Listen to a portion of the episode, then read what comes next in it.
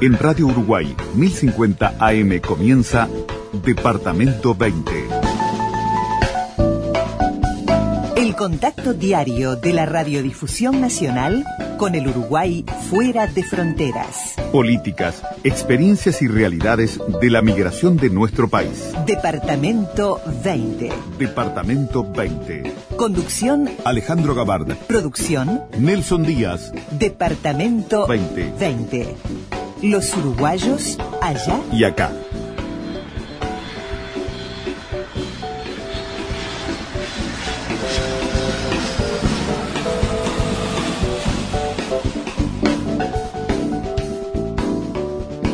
Muy buenas noches, comienza Departamento 20 por Radio Uruguay. Retomamos con ustedes el contacto habitual de lunes, miércoles y viernes a esta hora de la noche en las radios públicas, en el 1050 de Radio Uruguay, pero también a través de RNU, la Radiodifusión Nacional del Uruguay en todo el país. Bienvenidos a un nuevo capítulo de lo que habitualmente venimos haciendo desde hace 13 temporadas, que es llevarles la voz de los uruguayos que viven en otras partes del mundo, de la vinculación de los compatriotas con el país, de las historias migratorias, de las experiencias de vida, siempre enriquecedoras, máxime en estos tiempos donde el mundo se ha achicado bastante. Más allá de lo que está pasando hoy en día con el COVID-19 y todo esto que aparentemente llegó para quedarse que seguramente va a moldear los tiempos que vendrán con otros ritmos. De todas formas, nosotros estamos aquí con Martín Coagliata en la mesa de controles, Ariel Gómez en la audiocompaginación de este programa y Nelson Díaz en la producción de nuestro Departamento 20 que hoy va a contar la siguiente historia.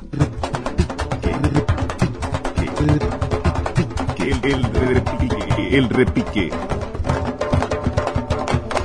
Horacio Bonilla Pacheco es un uruguayo que vive en Turquía, más concretamente en la ciudad de Eskişehir, que está en el medio de la Turquía asiática, a pocas horas de Ankara, a pocas horas de Estambul. Pero la historia de Horacio Bonilla, migratoria, no arranca en Turquía, arranca en España, allá por el año 2002. Aquí trabajaba pintando carteles de publicidad, pero en aquel momento, por razones familiares, decidió migrar hacia Europa y después el destino, las circunstancias y otras cuestiones lo llevaron a vivir en el corazón de Turquía, con todo lo que ello implica de adaptación cultural, geográfica etcétera. Con él vamos a estar construyendo nuestra historia de hoy aquí en Radio Uruguay, para todo el país, como decíamos, a través de las radios públicas y para todo el mundo a través de las distintas plataformas y por supuesto en nuestra página web radiouruguay.com.uy. Hacemos una pausa y a Turquía nos vamos. Departamento 20. Un país con cultura de emigrantes.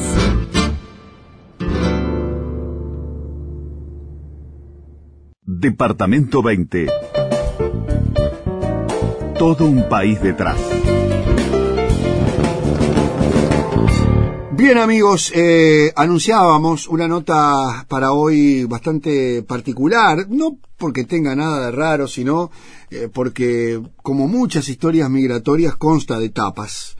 Y en el caso de hoy, si bien las etapas más importantes en la vida de nuestro entrevistado desde el punto de vista migratorio han sido dos, Hoy en día vive en una zona que uno podría decir bastante eh, impensada para un uruguayo. Pero sabemos que hay uruguayos en cualquier parte del mundo y sobre todo en lugares realmente insólitos, ¿no? Como hemos visto, si uno lo mira, hablando de cosas insólitas, desde lo que es tradicionalmente la migración de los uruguayos hacia distintos países o lugares. El caso de hoy tiene que ver con Horacio Bonilla Pacheco, que vive en Eskişehir, eh, Turquía, la Turquía asiática, muy cerca de Ankara, la capital.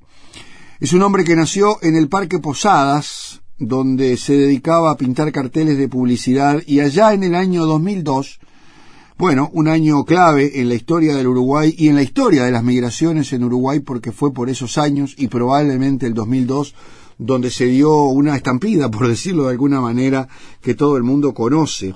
Desde ese año y hasta el 2014, eh, Horacio y su familia vivieron en un destino nada extraño para los uruguayos como es Barcelona, en España.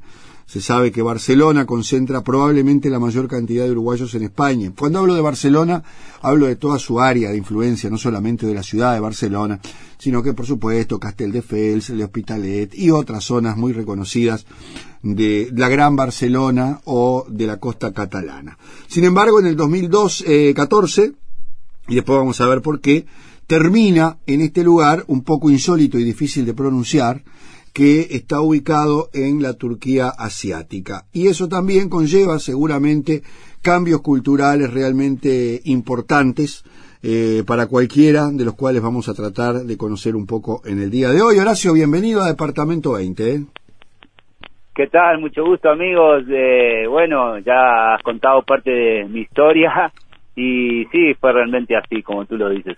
Ahora vamos a ir a, lo lindo, ¿no? Un poco al proceso, que seguramente tiene de todo, tiene cosas lindas y cosas que no son tan gratas, pero creo que cuando uno asume esto, eh, sabe que es un camino plagado de, cuestiones que, que, bueno, van oscilando entre, entre lo ideal y también lo que uno no espera.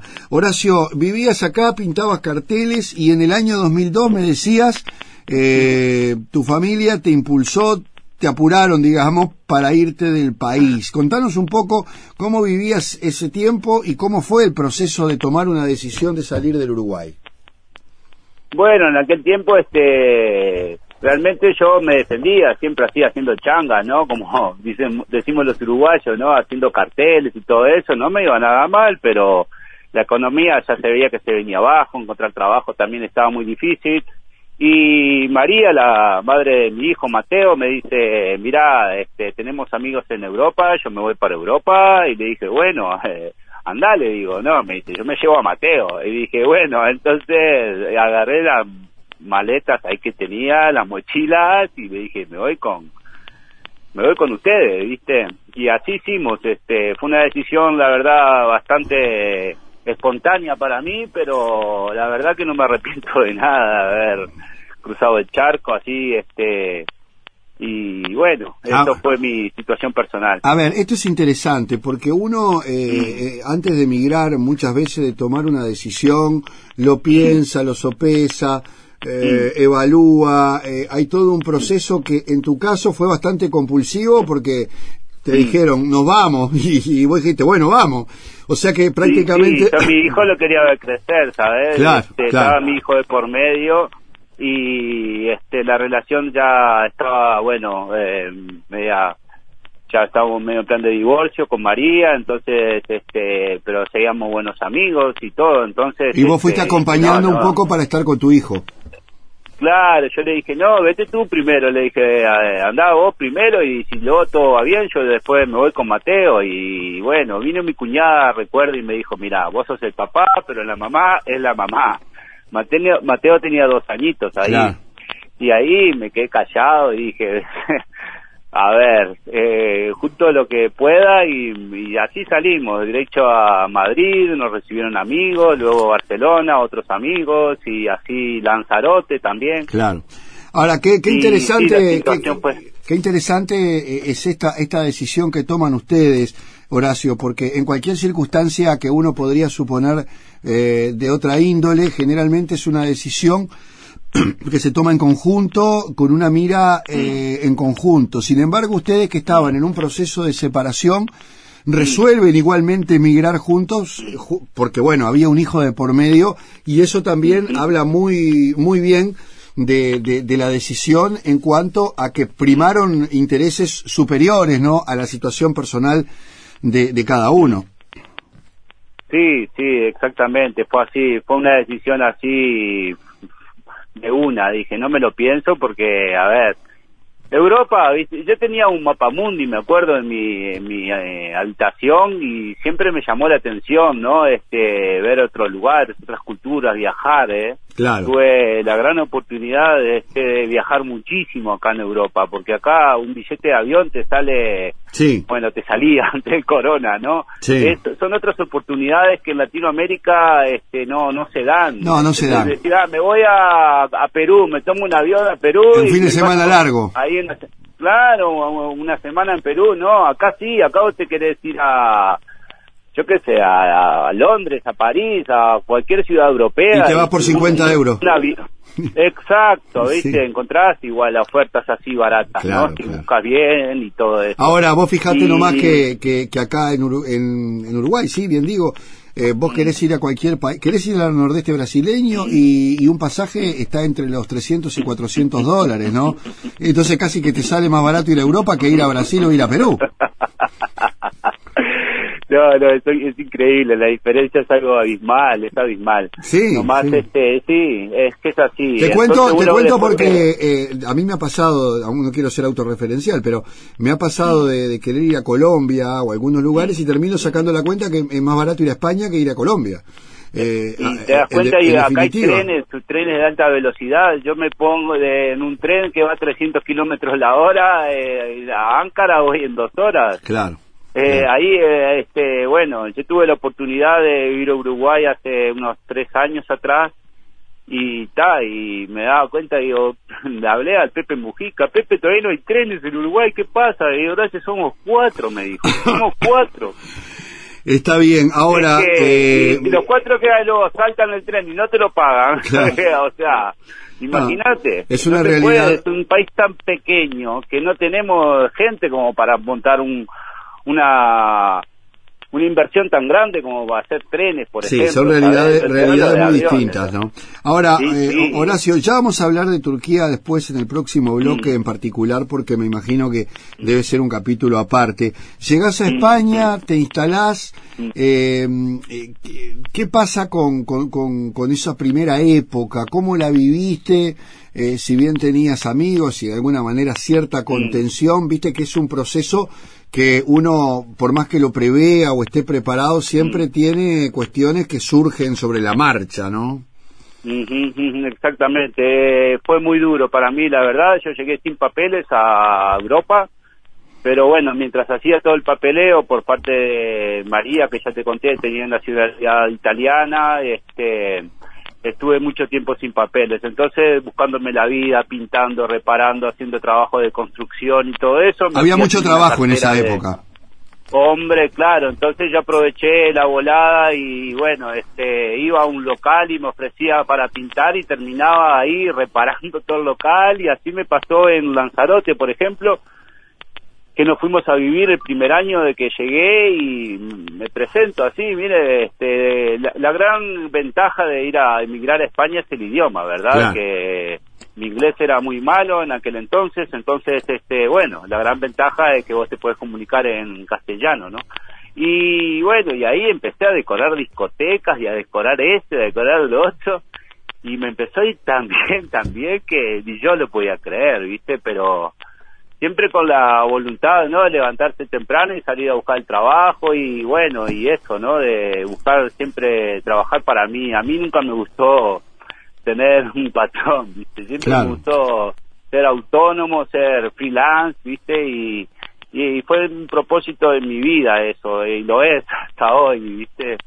Entonces, este, es difícil también, más, más aún en Europa, que pagar, este, luego cuando me dieron sí los papeles, este, bueno, para ponerme todo en regla y todo, ya se me vino así, viste, como que todo muy cuesta arriba, pagar todo solo, el alquilar solo, y ahí es donde uno se empieza a buscar la vida y alquilarse una habitación con un amigo, compartir los gastos y todo esto, ¿no? Que, Claro. Que lo ha vivido mucha gente. ¿no?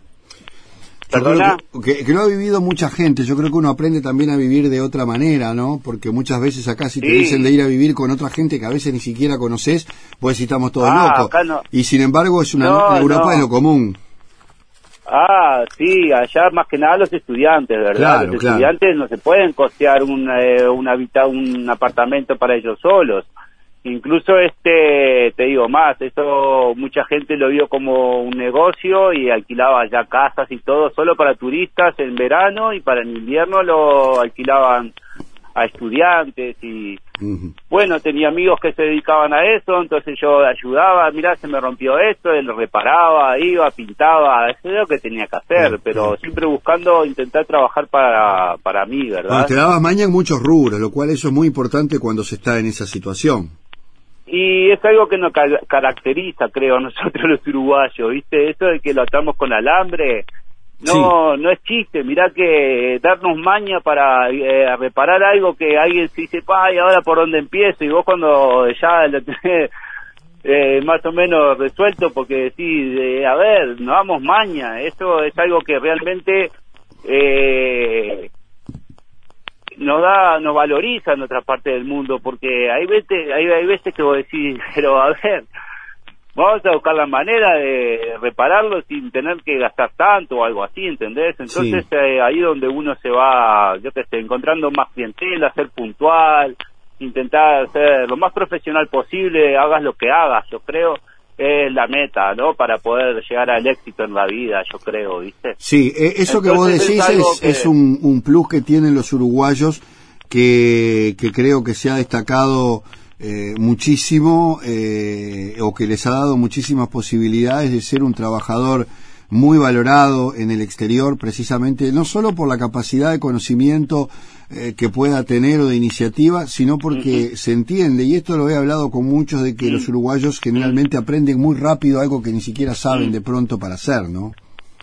Claro, la voluntad, ¿no? Que uno le pone a las cosas, ¿no? A la hora de hacer, y si no, mejor decir, mira, yo no sé hacer esto, y bueno, buscar a alguien que mejor sepa, y decir, ah, mira, gracias por decirme, ¿entendés? Lo, es un profesional de decir esto, ¿entendés? No, no sé, prefiero que me digas no sea que me digas, sí, yo lo hago y luego haga cualquier chapuza, ¿entendés? Claro. Perder tiempo, perder dinero y no, eso no está en el plan. Entonces, eso es lo que uno este, tiene que a ver, ¿no? Cuando sabes hacer algo y hacerlo lo más prolijo posible, de dejar todo lo más limpio posible, para mí fue algo siempre muy muy importante, ¿no? Que la gente te recomienda luego. Claro. Entonces es la manera de uno poder salir adelante por su propia cuenta, ¿no? De no tener que depender de ir a una fábrica ocho horas y eh, 20 días de vacaciones, ¿sabes? Sí. Yo eh, prefiero igual a veces eso y no, y bueno, ya te digo, tener siempre mi, mi autónomo, ¿no? Ser autónomo, ¿no? Horacio, ¿y, viviste en, Lanzarote, viviste en Barcelona? ¿Qué, fue lo que más te costó de, de, adaptarte a la nueva realidad? Yo te preguntaba hoy cómo viviste el proceso. Viste que uno pasa por distintas etapas de, decepción muchas veces, de entusiasmo, de dudar, habré hecho bien, habré hecho mal. Eh, ¿cómo, te fue con eso y, y qué fue lo que más te costó de adaptarte a la nueva realidad? Y al principio lo que me costó adaptarme fue la comida. ¿Ah, sí? extrañaba mucho la comida de mi abuela, extrañaba mucho a mi abuela, viste, cuando la perdí, todo eso, ya, bueno, pude volver, por suerte, antes a verla, y bueno, extrañaba a la familia y todo eso, ¿no? Pero yo estaba muy apoyado igual, entonces este, tenía muchos amigos ahí, era todo tan nuevo, todo tan, así que no, no, a veces está los cumpleaños de un hermano, los cumpleaños de un sobrino. No, no, tenías tiempo para bajonearte, digamos. Hombre, a ver, a ver, ya llegan solos los bajones, viste, a ver, ponerse así a pensar entonces sí había, ¿no? El momento de un cumpleaños, de un cumpleaños que alguien se ponía malito, o un tío que se enfermaba o algo así, no decir, pa, así tan lejos. Claro, son los, momentos, los momentos más difíciles son esos, generalmente cuando hay una enfermedad o una muerte. exacto, viste, mi madre este también era una persona muy positiva y ella me ocultaba casi todo lo, las malas las malas noticias, ¿viste? Ella se encargaba mucho de, siempre informarme de lo bueno que estaba pasando y de tirarme siempre para adelante. Este, fue una persona muy así mi madre, ¿viste? Entonces, eh, no sé, ¿viste? Yo creo que por eso también que uno puede aguantar más acá cuando se, hablas con la familia y sabes que está todo bien y eso, ¿no? Claro. Ahora, eh, ¿cuándo fue la primera vez que volviste a Uruguay desde que te fuiste en ese momento? Y yo pude volver de cerca de los cinco a eso, sí, me- cinco años después. Pude Tuviste volver. cinco años sin volver al Uruguay, Sí, volviste por allá por el sí, 2007, 2008. ¿Cómo, Sí, cómo fue ese sí. primer regreso? ¿Lo recordás? espectacular, una maravilla. Ah, fue algo divino, claro, yo, yo también iba con euros en los bolsillos, ¿no? Claro. Pero hay que decir la verdad, iba a la... a- ¿Puedo decir una marca? Sí, sí, dale tranquilo. Iba a la tienda inglesa a comprar carne y yo dije, mamá, deja que yo pago, ¿no? Y cuando fui a pagar me decía, pero pará, ¿dónde estamos, mamá?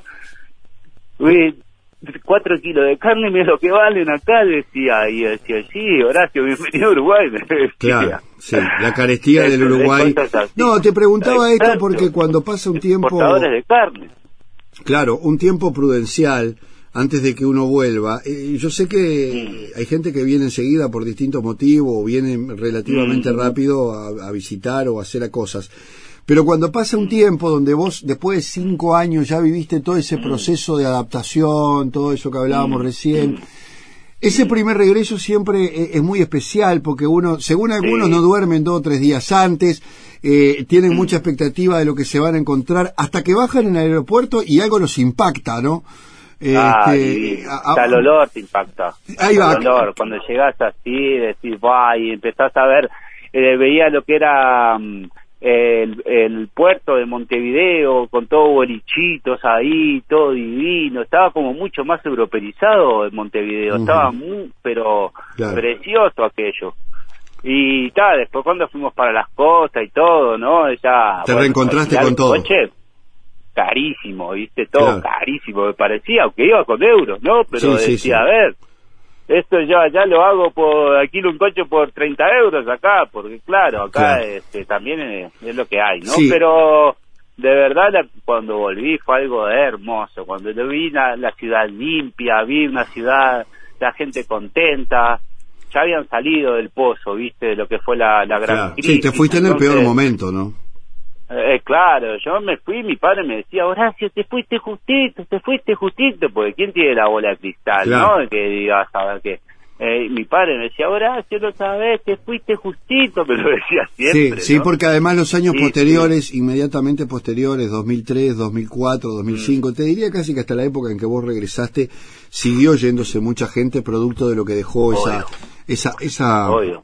Esa crisis. Ahora, eh, te preguntaba también cómo, qué era lo que más te había costado de esa nueva, además de la comida, porque viste que hay una cantidad de códigos a los que uno debe amoldarse y que a veces no los considera.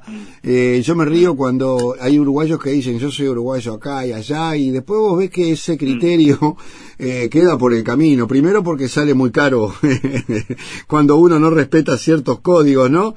Pero por otro No, lado, no. porque también eh, para funcionar en determinada sociedad, lo primero que uno tiene que hacer es amoldarse a, a esa realidad. Total, total, total.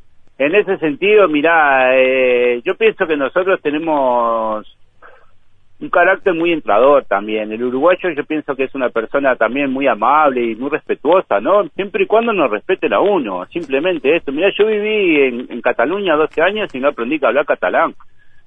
Pero tampoco lo necesité en ese sentido, ¿no? Porque yo cuando hacía mi trabajo, eh, la gente se dirigía a mí en castellano, hablando de trabajo, hablando de dinero, bueno, serio, de, yo hablaba en castellano y la gente me decía, oh, vivís acá hace tanto tiempo y no hablas catalán.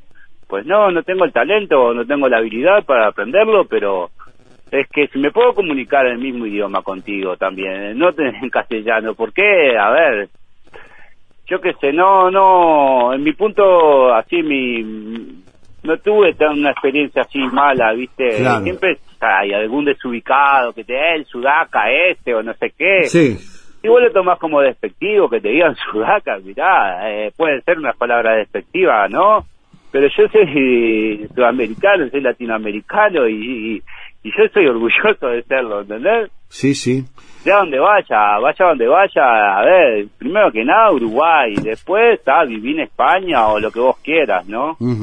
Pero hasta te digo que hasta los propios uruguayos a veces uno vuelve después de cinco años y me decían, vos argentino, y pues me venían con ropa que no eran de ahí, ya me, me- Oh, argentino, pará, pará, hermano, que yo nací acá, digo, yo soy del Parque Posada, ¿qué argentino?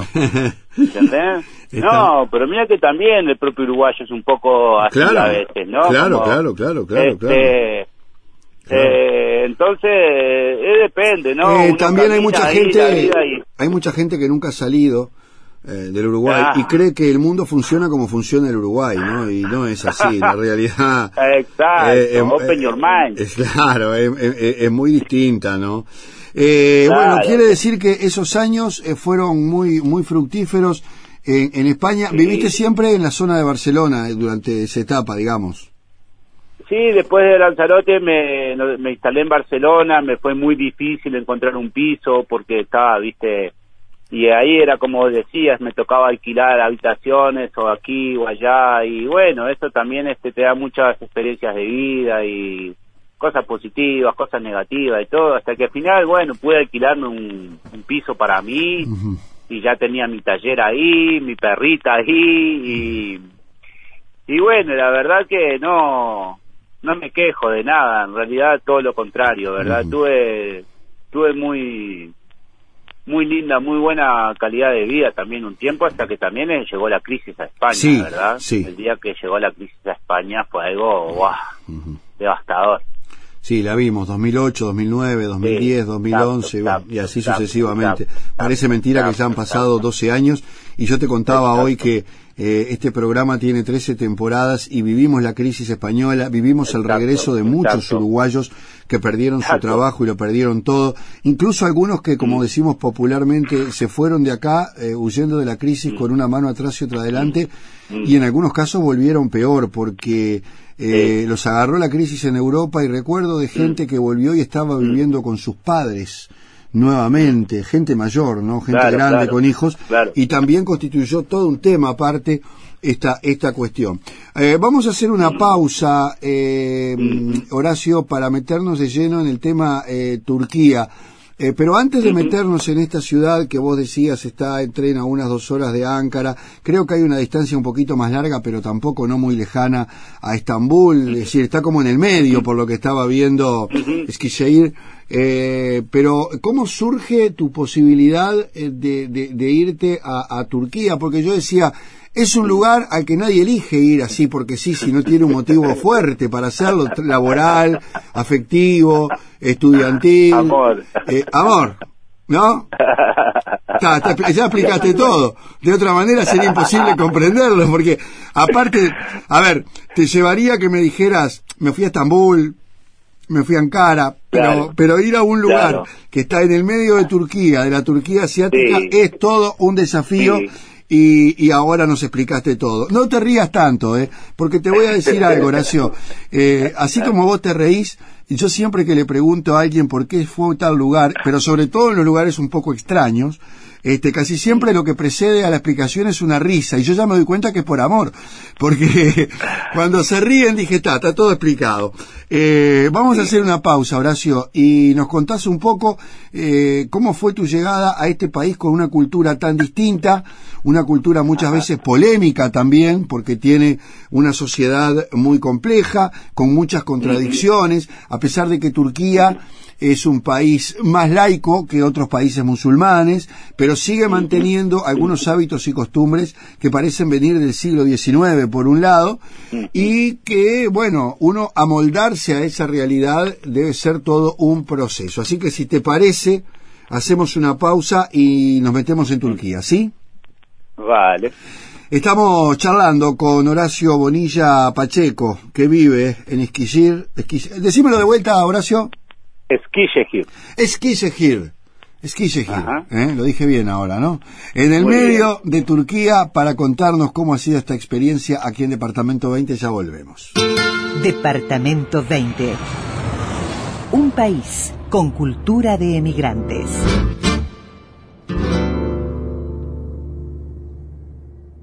Departamento 20.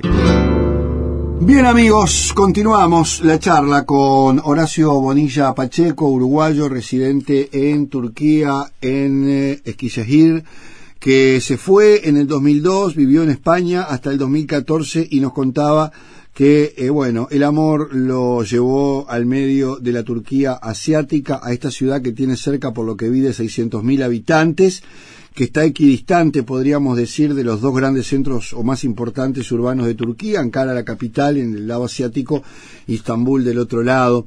Eh, me decía que, que, que, tu compañera era de este pueblo, ¿y cómo fue la cosa? ¿Te dijo yo me voy y te venís o, o, o fue una decisión de, de consenso, Horacio? Bueno, en un principio este, nos, nos, conocimos en Barcelona, yo ya tenía decidido irme a no sé dónde, porque Barcelona ya no daba para más, no había trabajo, y dije, está, me voy, me voy, me voy, conocí a ella, y me dijo, mira, yo vivo en una ciudad universitaria y vos creo que podrías tener una buena chance de, de tener trabajo ahí, y de trabajo de qué, y enseñando español, me dice enseñando español. Yo le digo, bueno, está, vamos. Pero no sabías turco. Yo no sé turco, yo no hablo turco. Hace seis años que estoy acá, no hablo turco. Ajá. Entiendo mucho, eh, palabré un poco, pero no es que te tenga una claro. conversación en turco. Uh -huh. Pero el hecho fue así, eh, me vine, empecé a trabajar, empecé este, buscando trabajo con lo que yo sabía, que era la cartelería y todo aquello y bueno, hasta que me di cuenta que los salarios estaban muy por debajo, ¿no? Yo venía todavía medio pensando en euros, a la lira turca hay una diferencia abismal. Entonces, este, empecé a dar clases de español, empecé a estudiar el español primero, ¿no? Porque es un idioma muy florido, y que era mi padre. Sí. Y bueno, mientras todos vacacionaban, yo comiéndome los libros ahí de gramática, me saqué los títulos, me saqué un certificado para poder dar clases. Y bueno, ahí me fui a, a un a una academia, empecé a dar clases ahí y luego le empecé a agarrar la onda y me encantó este trabajo. Dije, oh, viste, me empecé a enamorar del trabajo. Dije, qué lindo que está esto. Uh -huh. Y me alquilé un local, agarré, me alquilé un local. Dije, está, me monto mi propio local y cuando lo vi, vi que tenía un jardín adentro hermoso. Dije, este es mi local, dije, al lado de un shopping acá, al lado de las universidades y ahí comencé a dar clases para para bueno la gente que ya sabía inglés no porque no no no hablan español digo es el, idioma, el segundo idioma no claro Más y quién estudiaba quién estudiaba español ahí acá había gente que quería aprender pero no había profesores nativos porque la gente quiere más que nada aprender el español con profesores nativos. Claro entonces la que ya hablaban inglés, este, bueno, ya empezaba con los cursos de A1, luego seguían con los de A2 y así sucesivamente, ¿no? Ya terminaba una clase y empezaba otra, terminaba otra clase, empezaba otra y bueno, empecé, terminé siendo medio famoso acá, ¿no? Y eh, me llamaron un colegio que está por todo Turquía, dar clases para niños ahí también y bueno, ahí colegio súper importante, eh, reconocido por todo el país, entonces este dije, bueno, es la hora de montarnos la cafetería ya una vez. Y tuve la desgracia de perder a mi madre en ese año y ta, me tocó irme a Uruguay, volverme y cosas así. Claro, y bueno, eso pasa siempre cuando este, te agarra lejos, eh, ¿no? Eh, entonces mi padre me dejó unos dólares, mi tío Gregorio también me dejó otros dólares. Me vine con todo lo que pude para acá y reformamos todo el jardín, ya reformamos todo con Fatma, mi mujer que es arquitecta. Uh -huh. Y bueno, este, y yo todo lo que podía hacer, hacía mesas, sillas, todo lo que pintar, eh, lo que puedo hacer lo hago, ¿no? Este, Claro. pues me encantan las, las herramientas a mí, tengo una pasión por las herramientas. Tenés ¿no? manualidad, como decían antiguamente, ¿no? Claro, es, es mi habilidad, como te digo, ¿no? Hay gente que tiene habilidad para los idiomas, hay gente que tiene habilidad para las computadoras, Mm, sí, claro, una claro. computadora y no sé por dónde prenderla, Yo ¿no? suelo, suelo, suelo clavar el clavo por la punta generalmente, por eso las cosas no me salen. Eh, ahora, Siempre eh, buscándome la vida, así, ¿no? queda claro. Ahora, eh, Horacio, eh, ¿cómo fue tu impacto al llegar a, a una cultura eh, tan particular como la turca, pero además en el interior de Turquía, por más que esta es una ciudad universitaria, Te pregunto porque, bueno, hay una, ahí sí que te cambia todo, te cambia el idioma, te cambian las costumbres, los hábitos, por más que vos tenías el hándicap de, de vivir con alguien que era de ahí, lo cual seguramente te allanó muchísimo el camino, no es lo mismo que llegar solo a ese ámbito, pero igualmente no es fácil. ¿Cuál fue el impacto que tuviste al conocer la sociedad turca? ¿Qué sensaciones te dejó de entrada? Duro, duro. Al principio ya de primer impacto de salida del aeropuerto, esperando el, el ómnibus, y tal, yo estaba ahí tranquilo, el ómnibus me para enfrente mío, abre la puerta, cuando abre la puerta se me abalanzan así delante mío, pero digo, ¿y esto qué es? A ver, digo yo, una falta de, a ver, eh, todo así. Ahora, mira, yo creo que después del corona, la gente que respeta más el, el espacio, ¿viste? Todo eso ha cambiado muchísimo, porque... Mm realmente es así, acá es que estás esperando ahí a, para comprar algo, entra alguien, se te mete delante así, viste, como que vos no existís, como que vos ni estás ahí directamente, ¿no? Es tan muy muy difícil es un cambio cultural de realmente no hay respeto no hay muy, respeto muy por por el orden de llegada vos me, me- por lo que entiendo me Sí, decís pues. que subir al ómnibus es como subir al, al, al Sí, subte pero estás en el hospital y pasa lo mismo. Vos estás con un número esperando, estás en el banco igual esperando ahí a tu turno, ¿viste? Como con tu numerito y viene el uno de ahí, se mete delante tuyo, no les importa de nada, ¿viste? Digo, ¿y esto qué, qué onda, no? Porque, sí a ver, ahora sí uno Sí. que viene igual de, de cruzar en una calle, en una cebra, ¿sabes? Digo, digo, oye, voy a cruzar, ¿no? Y ¿qué ibas a cruzar? Te pasan por arriba. Sí, sí. Es muy, pasan por arriba. eh, eh, con todo respeto, es muy a la porteña, ¿no? Que la gente empuja para entrar al subte, que, claro, que pero vas a cruzar una cebra y... No sé. Entonces digo, a ver, a ver, a ver, cuando vino mi padre acá le dije, papá, cuidado con las cebras, porque vos venís de Uruguay, yo sé que las cebras, primero está el peatón, después está el peatón y después está el peatón, o sea, no hay otra. Pero acá no, acá los coches, no sabes, es una... Uno está, viste, acostumbrado ya a viajar y a ver otros lugares y cosas, viene un poco más flexible, viste Claro. pero llega un momento que vos decís, no, mirá, hasta acá llega mi flexibilidad, viejo, porque, eh, pará, ¿sabes? Llega un momento que tenés que hacerte respetar un poco. Claro, también, ¿no? eso te iba a preguntar. este extranjero, este no sé qué. Cla- claro, eh, c- ¿cómo es el relacionamiento con los turcos? Uno lo ve como una sociedad muy patriarcal, por supuesto. eh, por otro lado, una, una sociedad muy dura, muy inflexible con algunas cosas. Por lo que vos decís también con poco respeto por, por, por el espacio de cada uno, porque digo, si vos te tirás adelante de alguien para ganarle el espacio, así como decimos acá, garronearle el lugar, Eh, este, eh. eh, ha- habla claramente de, de, de- de- de- de una sociedad que tiene también su- sus complejidades, ¿no? Ujú, ujú. Es como decir, ¿no? Gente que igual nunca se tomó un avión en la vida o cosas así, porque vos decís, está todo bien, pero un turco que no habla inglés, ¿a dónde va un turco que no habla inglés? Hablando turco, ¿a dónde vas? Si salís de Turquía, ya, ya, a ver, el segundo idioma es el inglés, ¿no? Entonces vos decís, bueno, yo tengo suerte, ¿no? De vivir en una ciudad que mucha gente es estudiante y hablan inglés y todo esto, ¿no? Pero realmente, eh, bueno, hay que adaptarse, ¿no? Es lo bueno que tenemos. ¿Cuánto los- tiempo te llevó más o menos entrar en caja ahí en Turquía?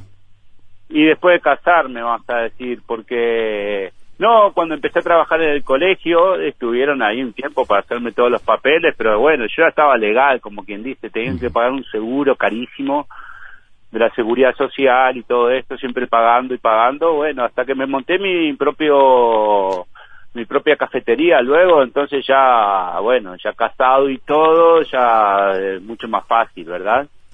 Pero en un principio toca pagar, ¿no? Después que se te termina la visa, si querés continuar viviendo en un país así donde sea, te toca toca pagar, entonces es mucho más fácil ya el- al, al casarnos y todo, ya fue todo mucho más fácil para mí, ¿verdad? ¿Qué cosas destacarías de los turcos? ¿Tu esposa, por ejemplo, te advirtió de, de cómo eran las cosas en Turquía, conociéndote, te dijo, che, mirá que esto acá no es así como vos crees, o tené cuidado con aquello o con esto, ¿no?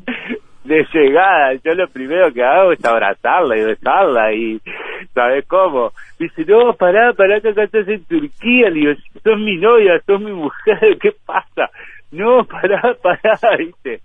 Digo, pero... Está mal visto. ¿Cómo que pará? eh, eh, porque estábamos en la calle, ¿no? Y a, a, la salida nomás del aeropuerto, como yo te contaba. Está mal visto. Todo fue así, ¿no? Muy, y sí, sí, acá ves todavía gente muy tapada y todo, ¿no? Con el tema de los musulmanes y todo, o sea, hay mucha gente todavía así con estas religiones y todo esto, ¿no? Claro. Yo respeto, viste, que hagan lo que crean con quien crean, eh, a mí, mientras me respeten a mí, yo respeto, a mí no hay problema ninguno. Acá en la cafetería entra gente de todas partes del mundo ya, ha venido gente de Argentina, de Uruguay, de mm, montones partes de... Ahora hay un mexicano justamente tomando un café acá abajo. Y bueno, a mí me encanta tener un lugar así, multicultural, por Claro. esto, por esto mismo, por esta razón justamente, ¿no? De estar, Ahora, vos lo que contás, por lo que contás, es una ciudad bastante distinta al resto de las ciudades por esta Sí, característica, sí. ¿no? ¿Hay diferencia entre la. Turquía, entre la Turquía asiática y, y- y las zonas que están más cerca de Europa, incluido Estambul? Perdóname. No, te decía si hay diferencias entre la gente de Ah. esa zona de Turquía Sí. con la que está más cerca de Europa o incluso en Estambul. Y sí, sí, es lo que te digo. Esta es una ciudad muy moderna, muy moderna. Entonces, este, le hace, le da una diferencia, incluso te digo más por el, por el municipio, vamos a decir que es como más de, de izquierda acá este municipio. Entonces es mucho más flexible también a la hora de, de hacer papeles y todo esto, ¿sabes? Entonces, este, yo no he tenido la oportunidad de vivir en otras ciudades aún, pero sí he, he viajado mucho por acá y te digo que claro, claro que se siente un montón. Vos vas a lugares, ah, ya Banji, te dicen ya de este, eh, significa mm, eh, extranjero, ¿sabes? Ajá. Te dicen, ah, extranjero, extranjero, te dicen. Y bueno, y, y olvídate de hablar inglés por otros lados, ¿sabes? Ujú. De hecho, mucha gente que que no, viste, son ahora a la hora de ya aproximarse a las ciudades como Ankara, como Estambul, eh, hay gente que te dice, ah, Uruguay, Uruguay, y tal, lo primero que sale es el fútbol. Eh, son muy futboleros los turcos, ¿no? Hombre, tenemos a Muslera jugando acá, teníamos a, a Lugano. tenemos a, a Lugano, tenemos, ¿entendés? Luisito, a, a Edison, a, ¿entendés? Todo el mundo te habla de fútbol, vayas a donde vayas, yo te digo hasta en África que estuve, no, el fútbol no falla, se decís que sos uruguayo, Sí, sobre todo en los Eh, últimos años que Uruguay cobró un protagonismo muy muy especial, pero eh, Turquía es un pueblo muy futbolero en general, así que Claro, no es raro claro, que, claro. que ellos no sabrán otras cosas, pero eso sí lo tienen claro, ¿no? Hombre, más si hablas con varones principalmente, ¿no? Que son fanáticos de ese es el deporte que mueve más gente mundialmente, no hay otro como el fútbol. Eh, Eh, yo te digo, no soy un fanático, ¿no? Pero si juega la celeste, yo Claro. dejo de, traba- de trabajar celeste. Horacio, eh, estando fuera del Uruguay, eh, uno aprende a ver el país de otra manera. No sé si mejor, peor, pero en cualquier caso, yo siempre digo lo mismo, porque a veces la gente malinterpreta de que yo estoy comparando. Y yo lo que digo es que cuando uno está fuera, valora cosas que acá de pronto no valoraba, y se da cuenta también de cosas que podrían perfectamente hacerse o estar presentes en nuestra vida cotidiana y que no lo hacemos. Eh, ¿A vos qué te pasó con respecto a tu manera de, ver el Uruguay? Eh, ¿Qué te cambió el hecho de estar afuera eh, a diferencia de lo que veías o de cierta manera de ver las cosas que tenías estando en el Uruguay? Y sí, nosotros allá, ¿sabés? Hey, pasás por la casa de fulano, vas y le golpeás la puerta, ah, ¿qué haces? Estoy acá, un amigo, ¿sabés? Y caerle a la casa sin avisar. Acá olvídate. Acá esas cosas ni loco. Esto de llegar a avisar sin avisar una casa o algo así, no. Este, eso se extraña muchísimo, por ejemplo, ¿no? De la amistad así, de juntarse con los amigos todos los fines de semana, hacer un asado, tomar unas cervecitas ahí con los amigos y o sea, sí que lo hacen, pero no tan espontáneo como nosotros, ¿no? De decir, como algo normal para nosotros, ¿no? Darle un amigo así o algo así sin avisar, esas cosas así, por ejemplo. Al principio decía, ojo, tanto protocolo para juntarse, ¿no? Que, no sé, viste, hay cosas así que uno sí extraña, ¿no? Claro. Este, Pero bueno. Pero aprende a ver, eh, yo tiene, creo ¿no? que eh, aprende a ver el mundo de una manera distinta. Ya no más, Mm. y esto te debe haber pasado en España, el hecho de estar en contacto con culturas o con gentes de todas partes Mm. del mundo, yo creo que a uno lo va moldeando también eh, eh, para, para adaptarse y para aprender y reconocer también otras cosas, ¿no? Ujú, totalmente. claro que sí. Uno cuando más viaja, yo creo que más es cuando más abre la, la cabeza, ¿no? Cuando más conoce otros lugares, más flexible uno es, ¿no? Tiene que tocarse adaptar, adaptarse a cada lugar en que cada uno está, ¿no? Este, y bueno, más que ni hablar por su cultura y sus costumbres y sus comidas y todo esto, ¿no? Sí.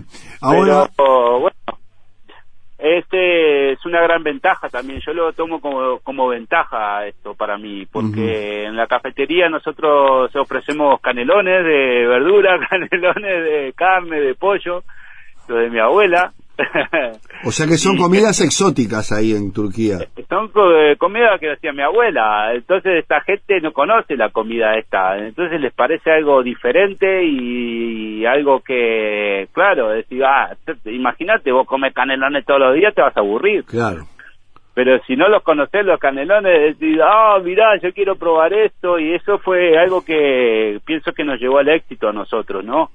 Brindar algo diferente para ellos, ¿no? Claro. Ahora, es una, una comida este- muy variada también la que hay en Turquía, ¿no? Una gastronomía muy, muy, muy Hombre, si algo, si algo de que saben los turcos es de condimentos y de comidas. Acá las primeras de, bueno, el mercado que salió de especias y todo fue fue de acá. La Claro. primer- el primer mercado del mundo que hubo fue el mercado este acá que hay en Estambul. ¿Y cómo te recibió la familia, la familia de tu esposa, Horacio? Vino la hija con un tipo que no se sabe de dónde venía, porque ni siquiera venía de España. Había que explicarle que venía de Sudamérica, que no había palmeras, como algunos creen. Eh, eh, contame un poco, porque debe ser muy folclórico. Bueno, cuando te presentan a la familia turca, ¿no? Bueno, un poco especial realmente, porque su padre es muy creyente en todo esto de musulmán y todo esto, y bueno, la verdad que fue un poco duro el tema este, por parte de mi suegro, más que nada, mi suegra no, mi suegra me adora y sé que, bueno, sabe que siempre estoy acá trabajando y trabajando, y, y bueno, yo me la requiero a la mujer también, pero con parte de mi suegro fue muy duro. Le costó, duro. te costó entrarle al suegro. No, no, nunca entré directamente. Directamente, ¿no? No, olvídate. Así hasta hasta con la propia hija yo creo que este cortó un poco de relaciones, ¿no? La mentalidad cerrada de la gente, ¿no? Mantiene no una puede ir a- distancia.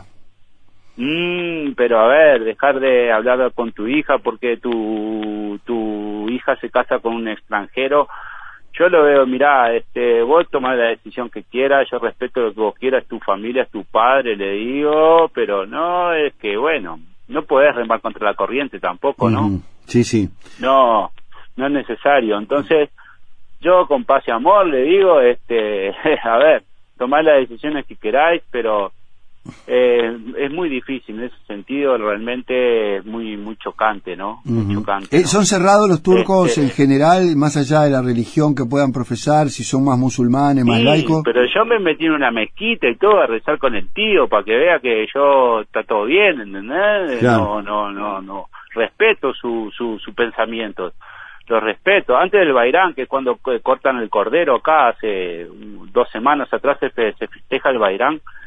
Y bueno, fuimos a su casa y todo ahí, pero eh, bueno, yo que sé, tanta frialdad uno a veces no puede aguantarla, ¿no? Claro, Este, claro. "Ta, yo intento poner de mi parte, que veas que, a ver, a mí lo que me importa es tu hija, no sos vos, le digo, o sea, de una, ¿no?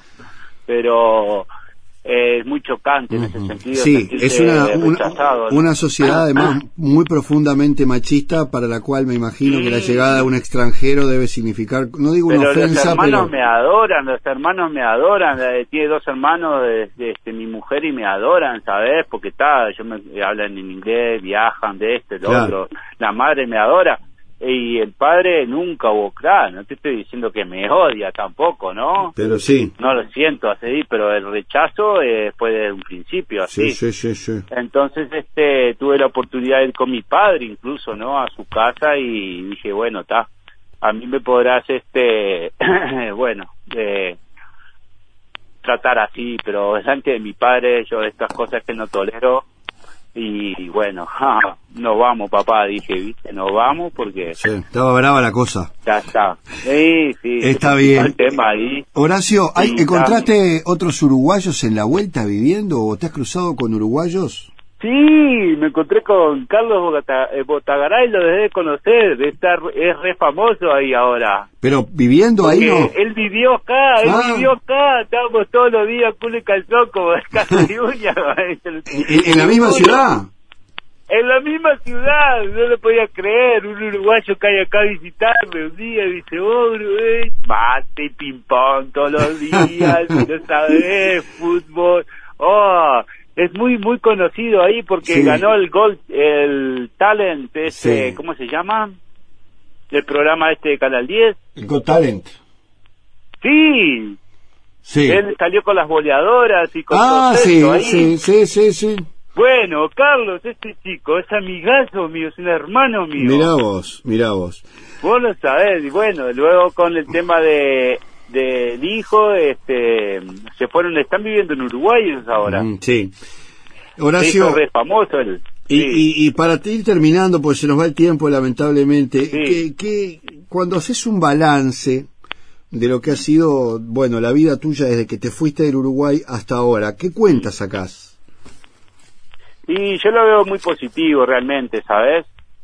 Yo lo veo muy positivo porque realmente yo, viendo cuando estaba en Uruguay, yo pensaba, a ver, ¿qué hago acá ahora? A ver, yo si me tendría que montar un negocito, hacerme mi propia empresa ahora, digo, ¿qué, qué, qué puedo hacer yo en Montevideo yo ahora, viste? Y decía, no, no, no, no. Prefiero volverme a Turquía que, que estar en, en Uruguay porque es, es, no sé, viste, estoy, estoy más cerca de Europa, esto es más como europeo, quieras o no, viste, Claro. más eh, amando mi país siempre profundamente, Claro. no, no es que tenga nada contra No, no, Uruguay, no, eh. no, no. Es que No pasa por ahí. pocos, es un mercado tan, no pasa por ahí, yo te digo de verdad, nuestras playas, la gente, extraño un montón todo esto, la familia, amigos, pero uno después de tanto tiempo vivir fuera, ¿viste? Después Sí. de tantos años vivir fuera, eh, vo- volver, decir, volver. Adaptarse a remar de Volvería- vuelta está bravo. No, claro, a la hora de jubilarme o algo, estar en eh, baliza ahí como, ¿sabes? O estar en un lugar así, recalmado o algo así, a la hora de jubilarme, está dentro de mis opciones. Bueno, Pero por ahora te digo sinceramente. Eh, La vida está por ahí. no. Sí, sí, sí, yo acá ya tengo mi, mi negocio y pienso a abrir otros en otras partes del mundo incluso. Mi idea es hacer franquicias con esto. Mirá vos, mirá vos. Bueno, Sí, vamos a hacer sí. una cosa, Horacio. Vamos a estar en contacto y seguramente cuando surja alguna novedad de tu vida que tenga que ver con esto, nos ponemos en contacto de vuelta para que nos cuentes un poco cómo te está yendo. Te agradecemos muchísimo que hayas compartido estas experiencias que tienen, bueno, aspectos muy jocosos, otros que son bastante más difíciles de, de- de sobrellevar, como este último que vos contabas, pero creo que en definitiva viajar, salir del Uruguay y conocer el mundo no deja de ser toda una experiencia que después es muy difícil abandonar. Horacio, un abrazo grande y que siga todo bien ahí, ¿eh? Están invitados cuando quieran, se toman un avión, están recibidos acá, ¿eh? Bueno, Bien- te- te- bienvenidos serán. Te tomo la palabra. Vamos a ver cuando el COVID, cuando el COVID nos deje. Sí, Ah, claro, acá tenemos mucha suerte ahora Sí, realmente. Está bien. Pero bueno, Está muy bien. pasa. Te mando un abrazo grande, Un fuerte- Horacio. Un, un fuerte abrazo y saludos ahí para vos y para todos tus colaboradores. Que, que pases muy bien. Un abrazo grande. Gracias, amigo. Señores, con Horacio Bonilla Pacheco y esta historia tan particular, cerramos nuestro capítulo de hoy aquí en Departamento 20. Nos reencontramos como siempre en Radio Uruguay y por RNU para todo el país. Esto fue Departamento 20. Departamento 20. El contacto diario de la Radiodifusión Nacional con el Uruguay fuera de fronteras. Departamento 20. La diáspora Y sus historias. 1050 AM. Todas las voces. Todas las voces. Allá y acá.